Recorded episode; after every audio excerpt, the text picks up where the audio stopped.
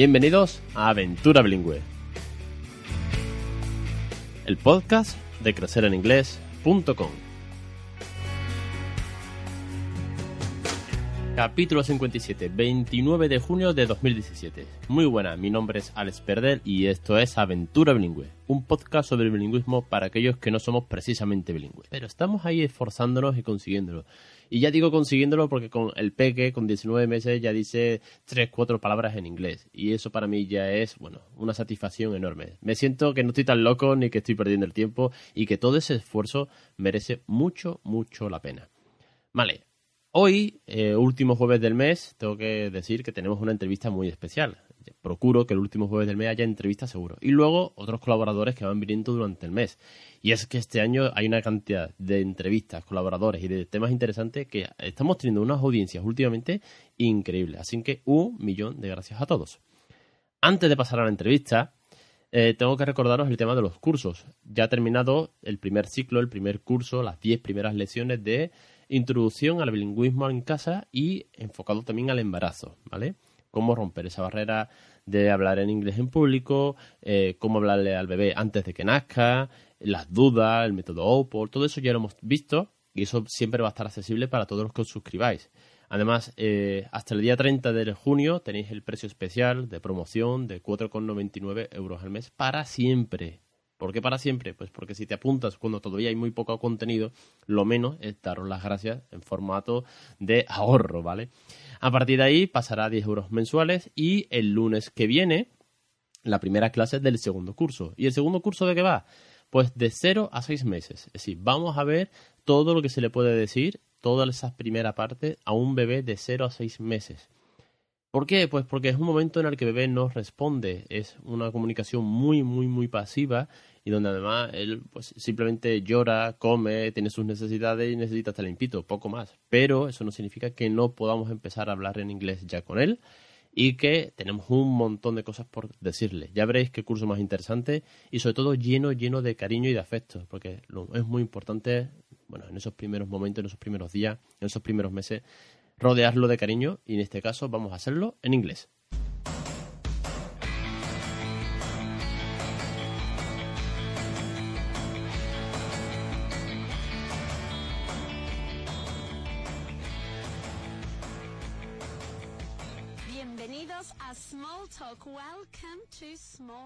Vale, ahora sí, eh, vamos a la entrevista. Y hoy tiene, viene con nosotros nada más y nada menos que Natacha Pascua. Natacha es eh, locutora en Vaughan Radio y ella lleva el programa de Small Talk, un programa para niños. Y como su propio lema dice, Are you ready to have a plus? Natacha, muy buenas tardes y bienvenida. Hola Alex, ¿qué tal? Antes que nada, preséntate un poco a la audiencia, cuéntanos quién eres, a qué te dedicas y qué es este programa de Small Talk de, de Radio. Eh, pues eso, soy Natasha, trabajo en Vaughan, ya llevo como 11 años aquí. Eh, antes de estar aquí estaba, estudié filología inglesa, siempre he querido ser profesora y, bueno, y aquí terminé, soy de Australia, de padre español.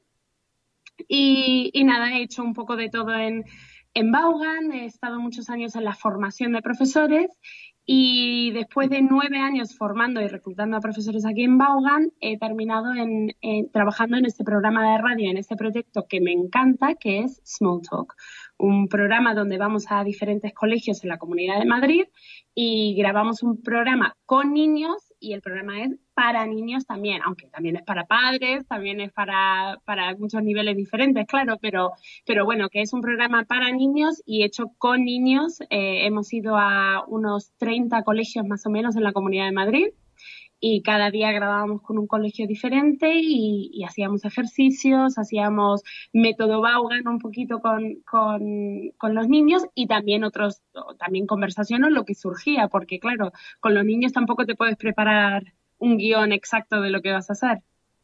Así eh, que muy contenta con ese proyecto. Antes que nada, bueno, decirle a la audiencia que el programa son los sábados y los domingos a las doce y media de la mañana y que tiene una cosa muy divertida que me ha llamado mucho la atención y es que eh, pedís eh, encarecidamente que los niños os manden audios por WhatsApp.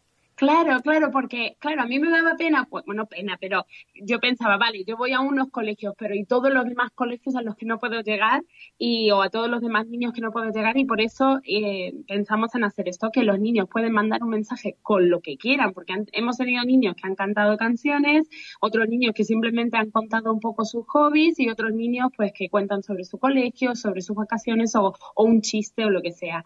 Así que sí, pedimos que los niños manden un mensaje de aproximadamente 30 segundos diciendo lo que quieran, pero claro, en inglés. Es brutal cómo rompes esa barrera. Eh, y para ellos, volvemos a lo de siempre. Yo es que me repito mucho, pero es que al final para ellos no es más que una forma de comunicarse y se procura que sea natural. Y a eso voy, porque escuchando vuestros programas, eh, yo lo escucho eh, a través de Evox, que lo tenéis subido como podcast, te das cuenta de que nosotros los adultos, cuando empezamos a estudiar inglés ya con una edad ya avanzada, eh, y avanzado no te hablo ya solamente de mayores, sino también de cuando estamos en el colegio. Sí, sí. Lo difícil que nos es aprender inglés y sobre todo hablarlo, ¿no? Y conjugar. Y claro, eh, muchos de tus programas eh, tú les dices, vamos, yo te digo una frase en inglés y tú me la dices en negativo o en interrogativo. Okay, are you ready to practice English, Pablo? Yes. Okay, we are going to do an exercise. I'm going to say the sentence, you translate, Then you put it in the negative and then you put it into a question. Okay? We'll see, we'll see. I'll help you, okay? Ready? Estamos comiendo, Pablo. We are eating. Very good. Negative. We aren't eating. Very good, Adam. Denisa, question. Are we? Are we eating? Very good, Marina. Ellos hablan alemán. They, they uh, talk. They speak. ¿Y cómo, se, cómo es alemán? Speaking. Hmm. Does anyone know? In Germany. Ge oh, Germany es el país, es Alemania. They speak German. Yes. So repeat. They speak German. Do you speak German, Marina? No. Algo tan básico y, y, lo que nos cuesta, porque yo voy escuchando el programa y digo, madre, espérate, que no me sale, que no me sale. Sí, es, eh, tienen una agilidad increíble. Sí, a ver, yo la diferencia principal que he visto ahora, o sea, comparado con, con, hace uno, porque yo cuando empecé a dar clases, empecé con niños y después, bueno, hice un parón dando más clases adultos, en el máster aquí en, en Vaughan y todo eso, y después en la formación, y he vuelto a los niños. Y he visto una diferencia increíble eh, en la generación de ahora, digamos, porque puede ser que se equivoquen, puede ser, o sea, no puede ser, no, claro que se equivocan porque están aprendiendo un idioma, pero la diferencia es ya que no tienen vergüenza, no tienen vergüenza, suena mal, pero que no, no está ese elemento de, de vergüenza o de también de, de ver el idioma desde un lado analítico, ¿no? Lo ven de una forma más natural y formulan la pregunta, pero más por intuición que que claro, por, porque saben la regla gramatical o lo que sea. Y es una forma mucho más natural, espontánea y divertida de ver el idioma, claro son todos los principios que yo sigo en casa, y eso que yo hago un bilingüismo en casa, pero es lo que trato siempre de transmitir, lo mismo que, bueno, los primeros capítulos del curso hablan precisamente de eso, de naturalidad, de diversión, y porque, como bien dices, se pierde esa vergüenza, porque a nosotros nos sigue costando muchas veces eh, romper esa barrera. A mí me costó una barbaridad salir a la calle y hablar en inglés a mi hijo, pero que ellos ya lo vean como algo más porque antiguamente, y aquí han pasado algunas, algunos entrevistados y entrevistadas que decían, es que cuando tú hablabas eh, en inglés en la clase se reían de ti, porque el que hablaba, hablaba bien en una clase antiguamente era, era el que se metían con él. Sí. Sí, y aparte que también, bueno, por lo menos aquí en la Comunidad de Madrid, a tener eh, la figura del auxiliar, entonces están, eh, tienen el oído, o sea, entienden casi todo. Yo de verdad que no me he tenido que que adaptar demasiado, o sea, no he tenido que adaptar mi forma de hablar tanto con estos niños como antiguamente, que tenía que usar un vocabulario específico, una velocidad también a la hora de hablar, eh, pues más lenta o lo que sea. Sin embargo, he hablado de forma muy natural y si no me entienden, no pasa nada, no se ponen nerviosos, simplemente me piden que repita y ya está. Y eso me parece una, una diferencia muy grande, ¿no? De que ya no ven el, el inglés como algo lejano o algo que les da miedo, sino que lo tienen en el día a día y, como dices tú, lo, llevan con mucha naturalidad. Es un salto. Y, ¿eh? perdón, y, otra cosa es que también creo que lo de la radio, eh, el programa de radio también sirve como una forma de hacer que el inglés sea más real y, sacarlo del aula. Es que es muy importante, lo hemos comentado aquí muchas veces, que lo vean algo más que una simple asignatura. Y cuando al final lo puedes utilizar, como decía Alejandro, que estuvo aquí, fue, es profesor, es docente de Málaga, y él utiliza su bilingüismo tanto en casa como además en las clases. Y él decía, cuando yo en el recreo le digo a un niño, hello, how are you doing, are you playing? Cuando tú hablas con el niño en un contexto natural, en un contexto de un recreo de qué estás haciendo, y no es una asignatura como tal, es cuando consigues cambiar el chip y hacer que eso sea pues una manera más más comunicativa, no tiene más, es que es tan simple como eso, pero claro, hasta ahora nuestra experiencia ha sido que esto es una asignatura que había que aprobar, que sí, que te podía servir para hablar en otro idioma, pero de momento era una asignatura. Sí. y con todas las consecuencias, o sea, psicológicas de verlo así también, ¿no? De que es una asignatura, ya tiene connotaciones negativas y, y es muy triste que se vea así una cosa como un idioma, ¿no? Es, triste, pero es lo que tenemos hasta ahora. Me alegro muchísimo de que poco a poco vamos, vamos cambiando. Vamos cambiando y vamos, creo que por buen paso. Y tú tienes esa experiencia de cerca con, el nivel que van alcanzando los niños y sobre todo con ese cambio de mentalidad. Natacha, cuéntanos un poquito eh, bueno, aparte de que el programa Baugan es muy amplio y no, tampoco me quiero extender mucho, pero eh, ¿cómo se puede combinar, por ejemplo, eh, el hecho de que yo estoy criando a mi hijo bilingüe en casa? Es, llegará un momento en que me quede corto y necesitaré más materiales. ¿Cuántas oportunidades de materiales podemos, por ejemplo, conseguir en Baugan para los pequeños? A ver, por un lado está el material para los pequeños, y también es el para los padres, es decir, hay, hay bastantes libros, está el de Kitty English, está el de, el de First Steps, eh, que es inglés para los padres que quieren eh, hablar en inglés en casa con sus hijos. Es decir, el de Kitty English y el de First Steps, los dos. Eh, y hay otro libro que ahora me, mm, me he quedado, Baby Talk, creo que se llama, que habla justamente de vocabulario del día a día Em, que uno puede necesitar en casa y aunque hables súper bien, quizás si no has tenido que usar ese vocabulario nunca o lo has tenido que, eh, que, estudiar o lo que sea, es un vocabulario que le falta a la, a la, gente.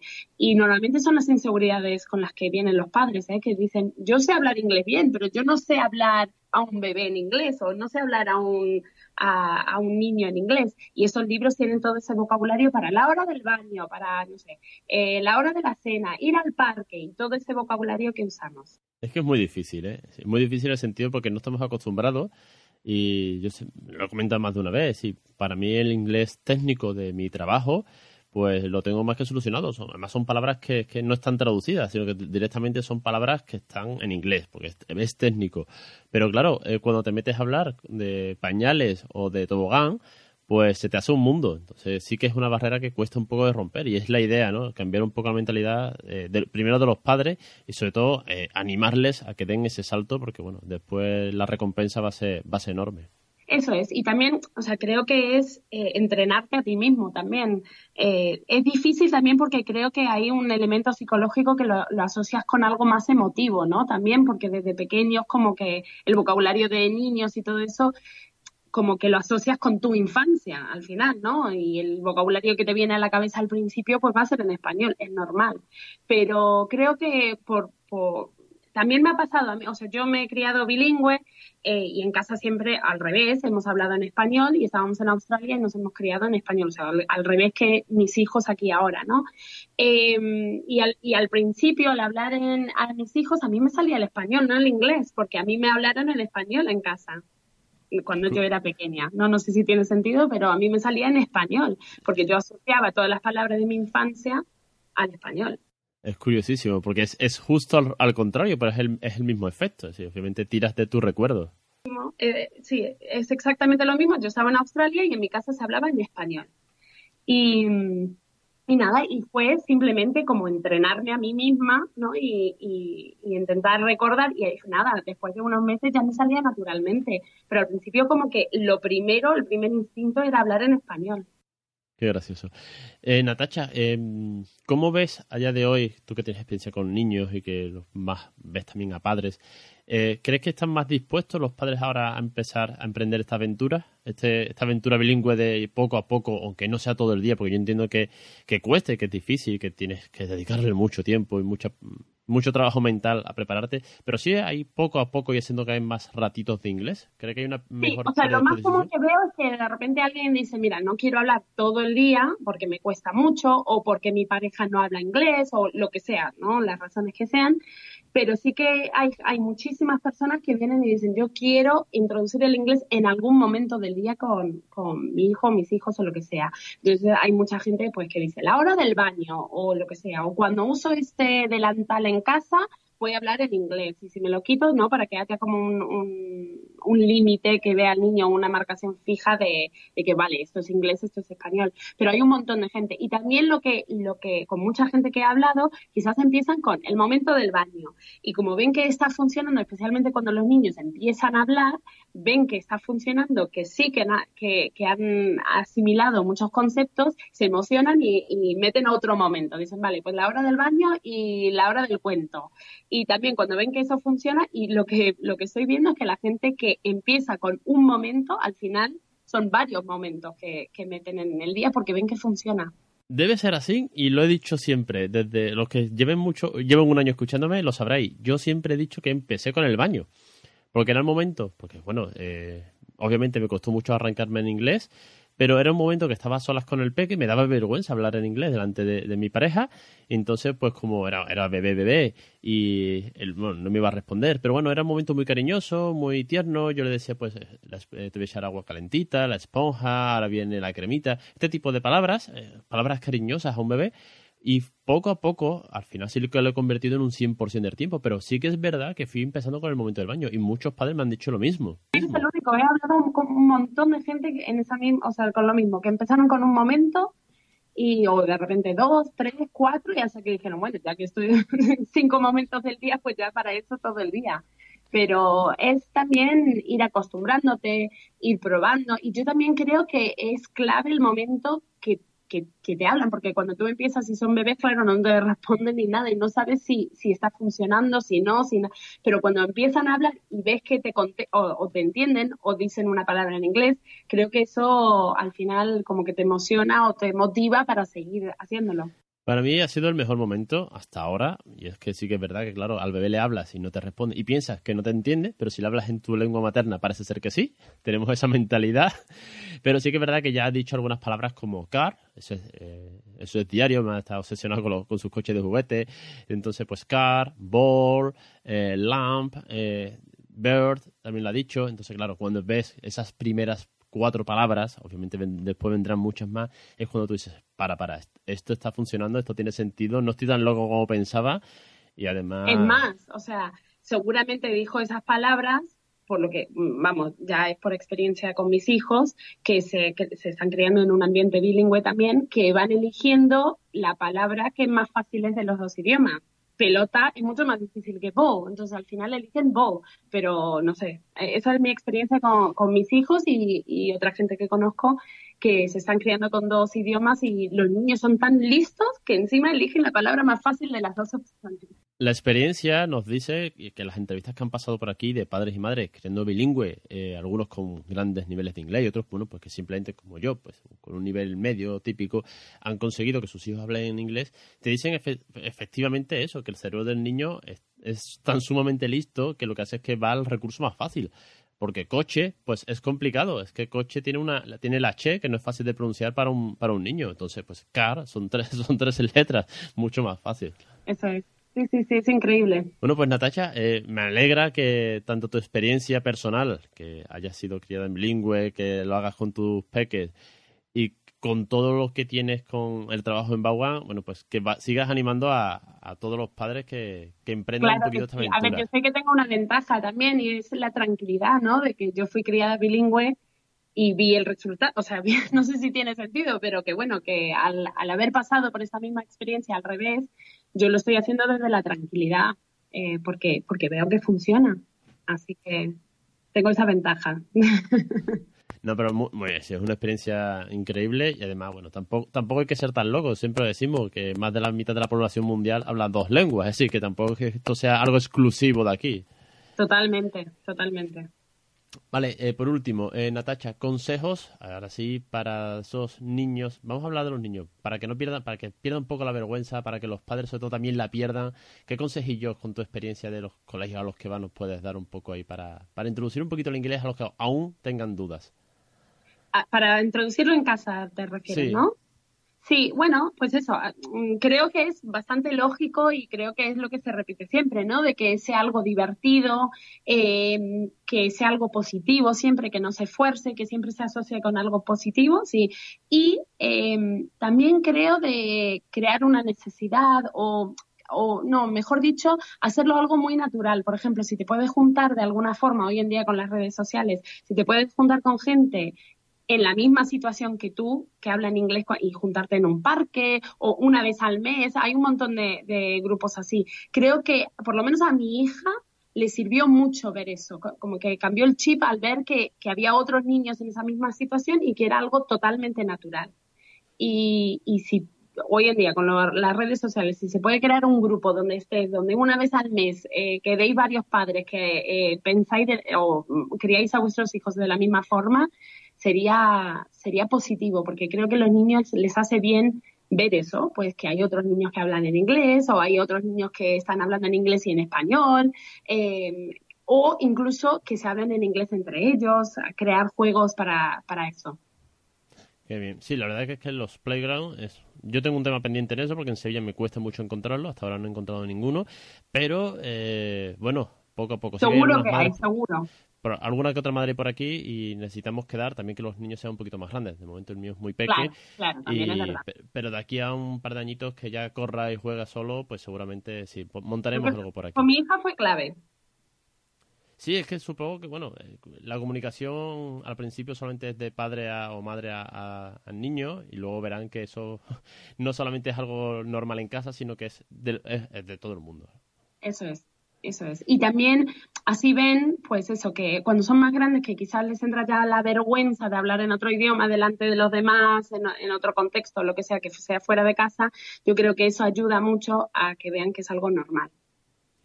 Pues Natacha, lo último que te digo y te prometo es que cuando el peque diga algo más, te grabo un audio por WhatsApp y te lo mando.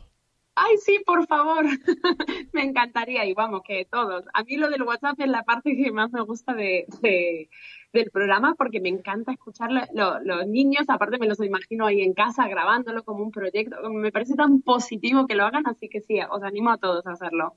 Yo voy a dejar en, en el post, en las notas del programa, voy a dejar vuestra página y voy a dar todos los datos para que, bueno, para que os puedan mandar los mensajes todos los oyentes. Y aparte invito a todo el mundo a que lo haga, para será súper divertido. Sí. Natacha, muchísimas gracias por estar en el programa, de verdad que sí. Es la primera vez que entrevisto a, alguien de Bauga y todo el mundo conoce a- el proyecto y todo lo que tenéis montado alrededor del inglés, es mundialmente conocido. Yo lo he utilizado mucho en el coche, lo he puesto para ir conduciendo, he puesto Baugan para hacer oído, para practicar, para responder alguna de vuestras Muy bien, y aprovechar el tiempo, porque al final en el coche es tiempo perdido, así que Sobre todo en un atasco, bueno, por lo menos desconectamos eso un montón. eso es. Sí, sí, sí, que la gente se queja que no tiene tiempo, pues en el coche es perfecto. Natacha, muchísimas, muchísimas gracias por venir al programa. Gracias a ti. Gracias a ti. Más. Y a vosotros os espero la semana que viene. El lunes, ya sabéis, a las 8, a las 8 y 20 tenéis la nueva clase, la primera del nuevo curso de, de- del curso de bilingüismo en casa, el segundo curso, de 0 a 6 meses. Que para cualquier duda no tenéis más que preguntarme en crecereningles.com barra contacto. Ahí tenéis un formulario, cualquier duda, cualquier sugerencia, cualquier idea que se os ocurra, ahí me podéis escribir. Y que bueno, que nada, que hoy os voy a pedir una recomendación de iTunes, una reseña de 5 estrellas, que hace mucho que no las pido. Llevamos 15 reseñas mira que son difíciles de conseguir. Muchas gracias a todos. Y que compartáis este episodio con, pues, por todas las redes sociales, que al final entre todos estáis haciendo una comunidad genial. Muchísimas gracias y hasta la semana que viene en Aventura Bilingüe.